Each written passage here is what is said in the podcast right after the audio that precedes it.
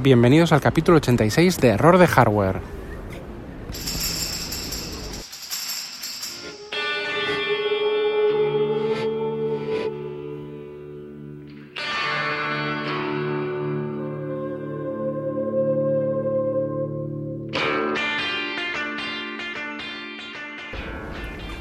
Apple me provoca vergüenza ajena.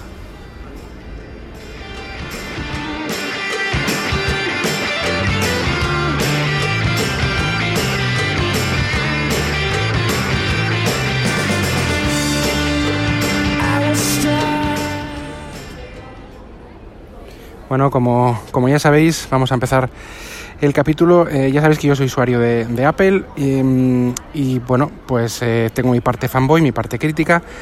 Y este título, eh, os lo quiero decir desde ahora, no voy a andarme con sarcasmos ni con nada, este título es engañoso. Es decir, sí, yo puedo sentir vergüenza ajena por Apple en algunas circunstancias, como de cualquier otra empresa, pero este capítulo va mm, pues un poco eh, referido a por no repetir los títulos de, de, todos los de toda la podcastfera que habla sobre Apple y demás eh, yo suelo hablar también sobre Apple pues bueno pues no voy a poner eh, análisis de la keynote. Bueno ya ha pasado bastante tiempo ha pasado más de una semana de la famosa keynote. Yo no bueno ya sabéis todo lo que se ha presentado.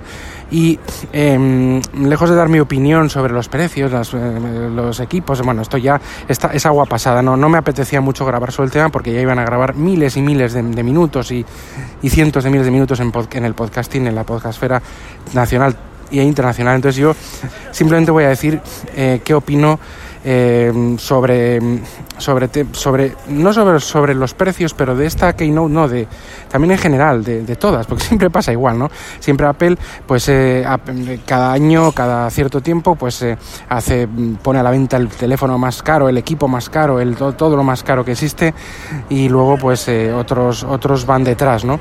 Pero bueno, yo eso lo entiendo y pues es así. O sea, Apple, pues justificar los precios injustificables. Es una vergüenza. Lo digo desde ahora, ya está vergüenza. Pero no solo de Apple, es una vergüenza de muchas otras empresas, de Samsung, de Microsoft con la Surface, de todos. Todos tienen eh, precios eh, similares cuando salen del mercado gamas altas aunque sí es verdad que Apple ha eh, conseguido el, top, el top con el XS Max, ya que el de mayor capacidad y el más, más, más tope son más de 1.600 euros. Esto es un titular impresionante. ¿eh? Mm, dramita, no es dramita, tenía que haber titulado este, este, este, capítulo como Dramita del siglo XXI, esta serie que hice de dos o tres capítulos, pues hombre, es un dramita. ¿Por qué? Porque mira, primero, no estás obligado a comprarte un iPhone. Segundo, no estás obligado a comprarte el iPhone de 1.600 euros. Tercero, la gama eh, de iPhones es ahora muy grande Alguien lo puede ver como un fallo, yo lo veo como, como, una, como una, entre comillas, virtud. ¿Por qué? Porque eh, es muy grande, hay muchísimos precios.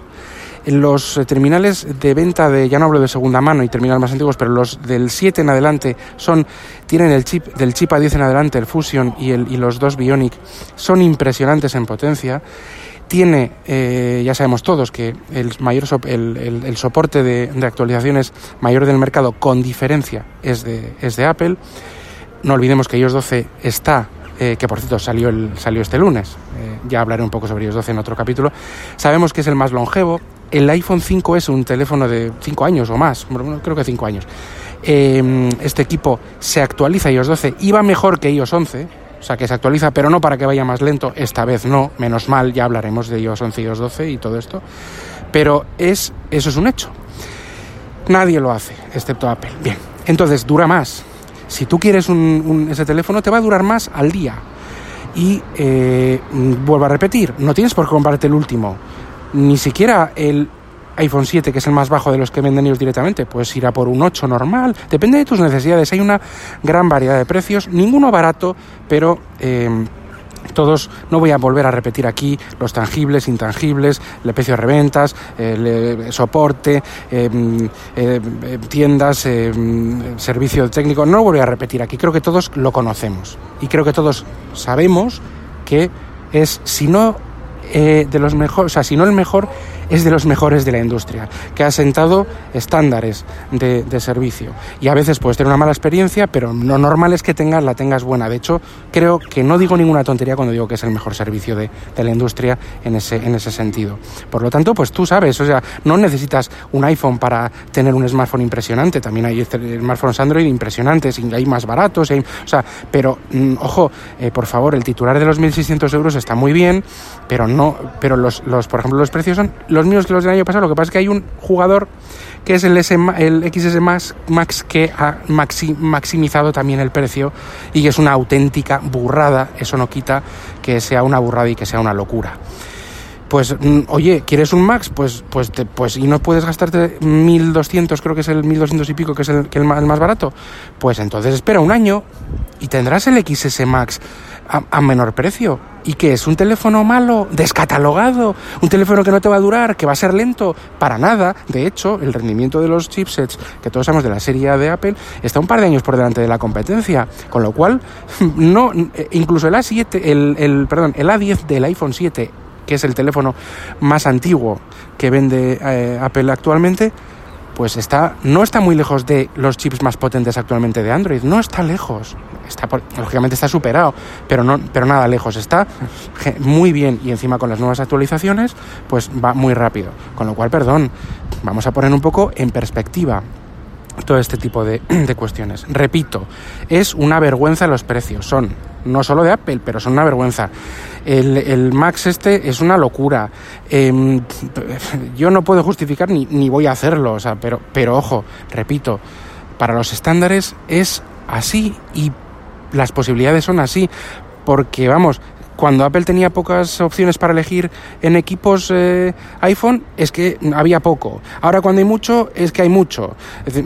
vamos a ver, yo entiendo que cuanto más allá, mejor, entre comillas, mientras no sea muy, muy lioso elegir. Yo creo que no es nada lioso elegir, porque son, es cada año uno nuevo, con un par de variaciones, y los del año anterior. Ya, y punto. Uno al año. Una presentación al año, quiero decir. Se acabó, no hay más. O sea, no, vamos, yo eh, no quiero ni, imaginarme los que hay al año de Xiaomi. Cada semana oigo una filtración de uno que se presenta nuevo, cada mes. No sé, o sea, es que me lío un montón. Tampoco es verdad que, que no estoy muy puesto, pero que, vamos, mm, lioso, no digo que sea solo Xiaomi, hay otros, otros fabricantes, pero yo creo que en ese sentido, creo que la cosa está bastante clarita no lo veo como algo negativo, la verdad. O sea, yo por lo menos no lo veo. Cuando hay, hay muchas opciones de software, hay mucho soporte, de, perdón, de hardware, hay mucho soporte, yo no lo veo como negativo. No lo veo para nada como, como negativo. Hay muchas eh, posibilidades según las, las opciones de cada, vamos, y los gustos y las posibilidades y la, las eh, la situación económica de cada uno, oye, pues mira, quiero optar a este, no, pero yo me compro este, yo quiero, me voy a gastar 700 euros, yo me voy a gastar 600, yo me voy a gastar 1000, yo me bueno, pues hay varias, varias eh, opciones, con todos con terminales excelentes y, y, y, vuelvo a repetir, con el soporte de, de Apple que yo calculo que por lo menos 5 años el último sistema operativo lo va a soportar y esperemos que vayan aprendiendo de la mierda del iOS 11. Con lo cual, me parece que está bien, me parece que está bien. Te gastas 800 euros en un terminal que lo vas a tener, o que lo puedes tener si quieres, 5 años actualizado bien. Yo creo que no está mal, no es un mal, eh, mala inversión, incluso más o menos depende de lo que puedas. Eh, no hablo de mercados de segunda mano, que si lo ha roto Apple con estas variaciones, con estas escaladas de precios para arriba y abajo, pues igual lo ha roto un poco, pero va a seguir bastante, bastante floreciente. Y bueno, que haya bajado y que haga que baje un poco los precios, igual no está nada mal para, para, para, el, para el mercado, para ciertos compradores. yo creo que hoy en día, entre comillas, el iPhone es algo que no, no es barato para nada, pero bueno, eh, es planteable en, muchos casos, o sea, no es una cosa que digas, Buah, es que esto es un Bugatti, no me puedo comprar. Pues bueno, pues eh, de entre comillas, yo creo que, que, sí se puede, en vez de tener uno cada seis meses y tres mm, ordenadores, una tablet, no sé qué, pues, pues, pues te compra. O sea, es decir, no es algo inalcanzable e imposible y que solo cuesta 1.600 euros. ¿no? no, no, hay muchas opciones. Pues nada, con un poco esta reflexión así, un poco de pataletita un poco así y tal, pues eh, quiero dejar este, este capítulo. Quiero saludaros a todos los oyentes, hacía tiempo que no grababa, em, saludar a todos los compañeros de, de, sospechosos habituales. No olvidéis que este podcast está suscrito a la red de sospechosos habituales. Em, eh, en el que dejaré el enlace. No olvidéis suscribiros. Hay cada vez nuevas incorporaciones. Se ha incorporado Iván Alexis, Treki23, que bueno, yo leo ya, ya desde hace años. Yo seguía sus podcasts.